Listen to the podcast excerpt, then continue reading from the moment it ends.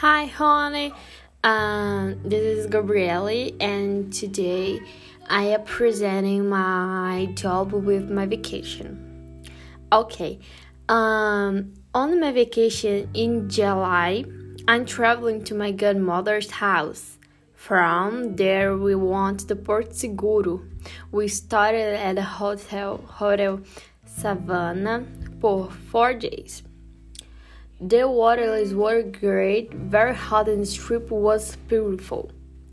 We enjoyed the royal family together on the beach and the walk.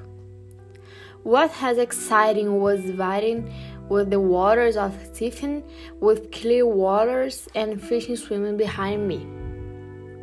So, honey, this is my vacation, and I love that. With, and I'm so excited and this is this is my podcast and i wish you like this. Bye bye